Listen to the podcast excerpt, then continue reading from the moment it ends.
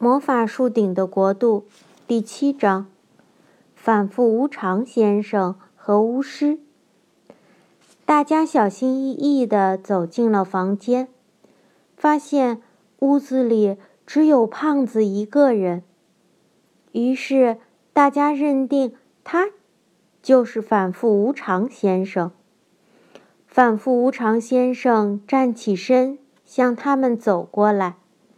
他长得。胖乎乎的，脸上带着灿烂的笑容，样子很慈祥。哎呦，来了这么多客人呢！他说：“大家快请坐吧。”屋里只有冷冰冰的石头地，一把椅子也没有。于是大家都站着不动。反复无常先生。发现没人服从他的命令，他的身体突然发生了变化，本来胖乎乎的身躯，忽然变得又高又瘦，灿烂的笑容也从脸上消失了。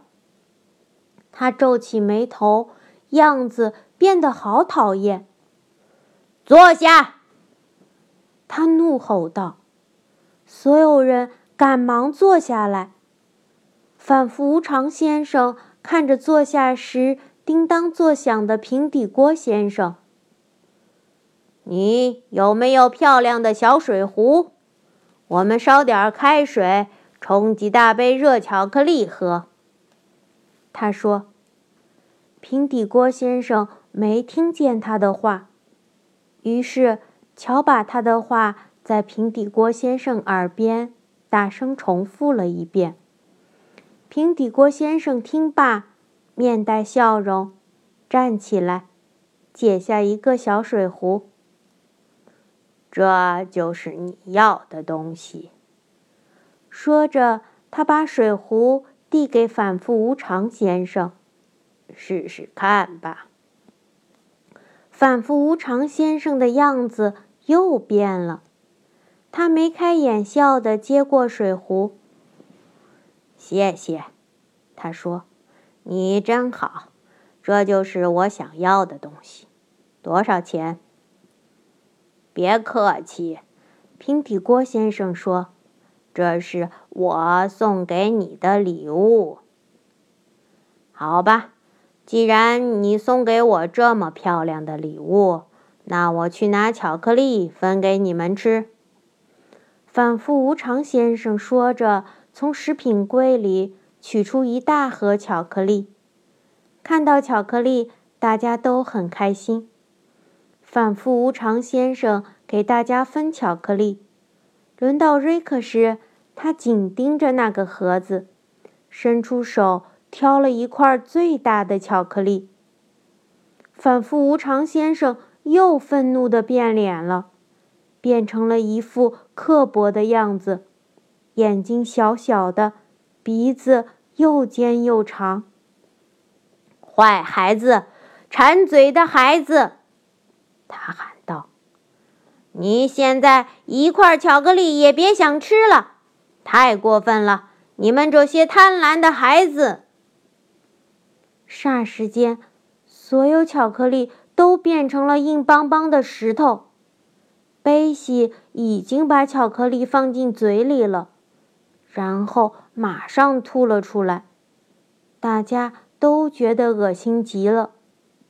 平底锅先生大喊：“我把巧克力咽下去了，现在我的肚子里肯定有块石头。”哦，你这个恶毒的反复无常先生，现在我就让你知道我对巧克力的看法。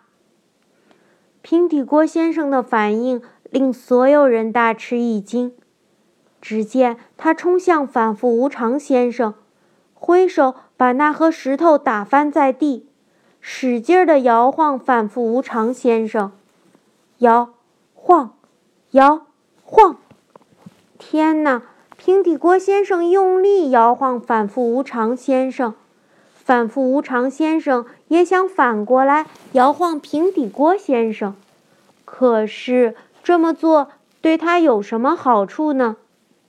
平底锅先生浑身披挂着水壶和平底锅，没有人能在摇晃它的时候不弄痛自己。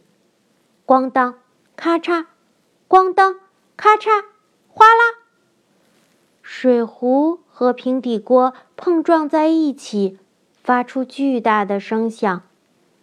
大家放声大笑。平底锅先生的样子真滑稽。简直难以用语言来形容。他在地上蹦来蹦去，推搡、摇晃着反复无常先生。反复无常先生把自己变得又高又大，目露凶光，但平底锅先生根本不在乎。他继续推搡他，摇晃他，嘴里还喊着：“你变得越大。”我就越要惩罚你。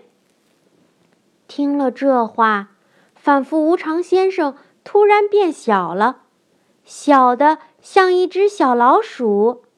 他吱吱叫着，吓得在地板上乱窜。平底锅先生闪电一般把它提溜起来，砰的一声丢进水壶里，然后啪的一下盖上了盖子。哦，平底锅先生，下一步你打算怎么做？乔笑得眼泪都流出来了，他边说边擦眼角的泪水。我从来没见过这么滑稽的战斗场面，小心点儿，别让反复无常先生从壶嘴钻出来。我用纸把壶嘴堵上。平底锅先生说完。从巧克力盒上撕下一片纸。好了，现在安全了。说说，我们接下来做什么？最好离开这里。乔说完，站起身。他转过身，正打算向门口走。哎呀，这是怎么回事？门没了，地下室被一堵石墙。围住了！哦，不，我们可怎么出去呀？乔困惑地说：“这是一个有魔力的地方。这是地下室，连窗户都没有。”瑞克说：“我们该怎么办呢？”走烟囱行吗？弗兰妮问。他跑到壁炉旁。看样子挺宽的，要不我们把火熄灭，从这儿爬上去吧？嗯，看来只能从这儿逃走了。乔说着，朝四下看了看，寻找可以用来浇灭炉火的水。他看见墙边立着一台水泵，于是转过身向那里走去。他把水桶放在下面，上下按着手柄，从水泵里流出来的水是淡绿色的。很快就装满了一桶。乔把这桶水泼在火上，火堆发出可怕的嘶嘶声，火立刻熄灭了，绿色的烟雾在房间里漂浮。乔用脚踩火堆的灰烬，抬头看着烟囱。这儿有一个可以直接上去的铁梯子，他激动地喊着：“快来呀！衣服可能会脏，但我们管不了那么多了。快，不要再等了，不然还会发生奇怪的事。”他最先爬上梯子，一开始梯子是热的。不过，越往上爬，梯子越凉。这个烟囱好高啊！乔回头喊道：“大家都上来了吗？”“是啊，是啊。”他身后的六个人喊道。乔一步一步向上爬，终于来到梯子的顶端。可是费了这么大的力气。却来到一个令人毛骨悚然的地方。上面好像是个地窖。他对还在爬梯子的人说：“你们看，那里有成堆的麻袋，里面装的是什么？”我来看一眼吧。对一切都很好奇的瑞克说：“他打开一条麻袋。啊，我的老天！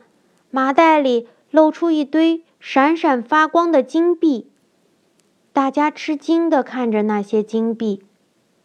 这里肯定住着一个非常富有的人。”乔说：“我从来没见过这么多金子。”我简直不敢相信，所有的麻袋里装的全是金子。他又解开一条麻袋，从里面倒出来的还是金子。就在大家用手摸索着金子，感叹怎么会有这么多闪闪发光的金子时，他们听到头顶传来急匆匆的脚步声。头顶的一扇门。打开了，一道阳光射进来，照亮了从地窖到那扇门之间的一段石头台阶。一个戴着尖顶帽子的高个子男人低头看着他们。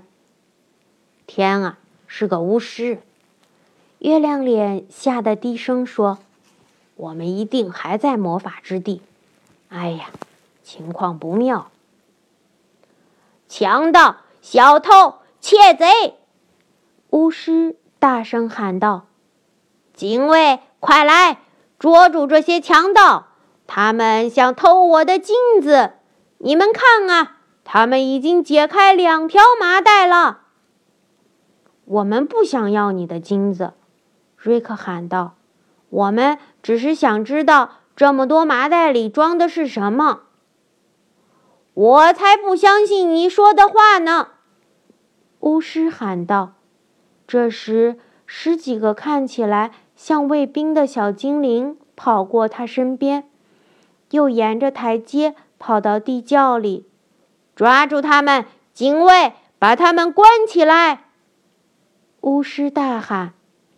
小精灵们把所有人拉上台阶，推进一间。阳光明媚的大房间，房间里的天花板很高，高的看不见顶。把他们关起来！巫师命令道。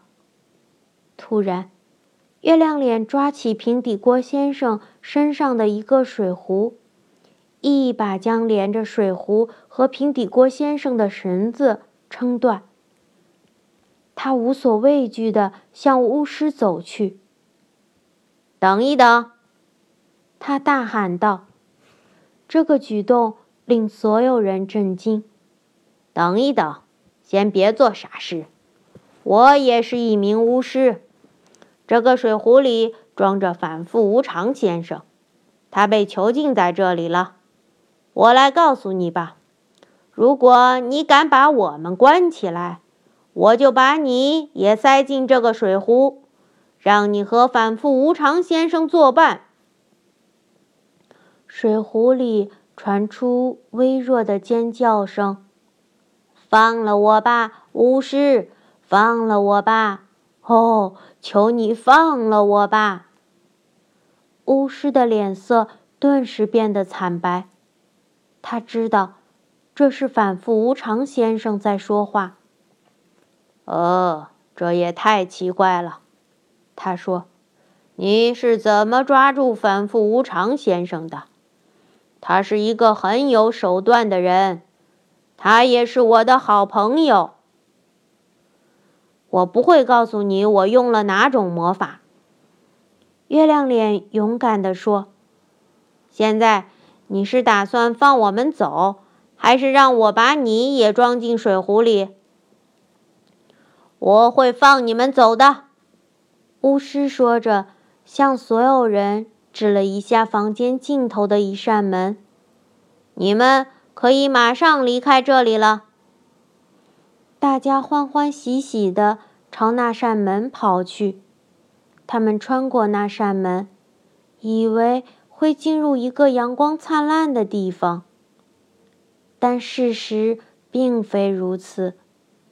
巫师对他们耍了花招，他们爬了好几百级台阶，一直向上，向上，向上，好不容易爬到顶部，可那里什么都没有，只有一个。圆形的房间，房间里有一扇小窗户。房间的一头摆着一条长凳，另一头放着一张桌子。巫师的声音飘上来：“哈哈哈！我抓住你们了！怎么样，干得漂亮吧？我现在就去找我的朋友威利巫师。”很快，他就会告诉我怎么处理你们这帮强盗。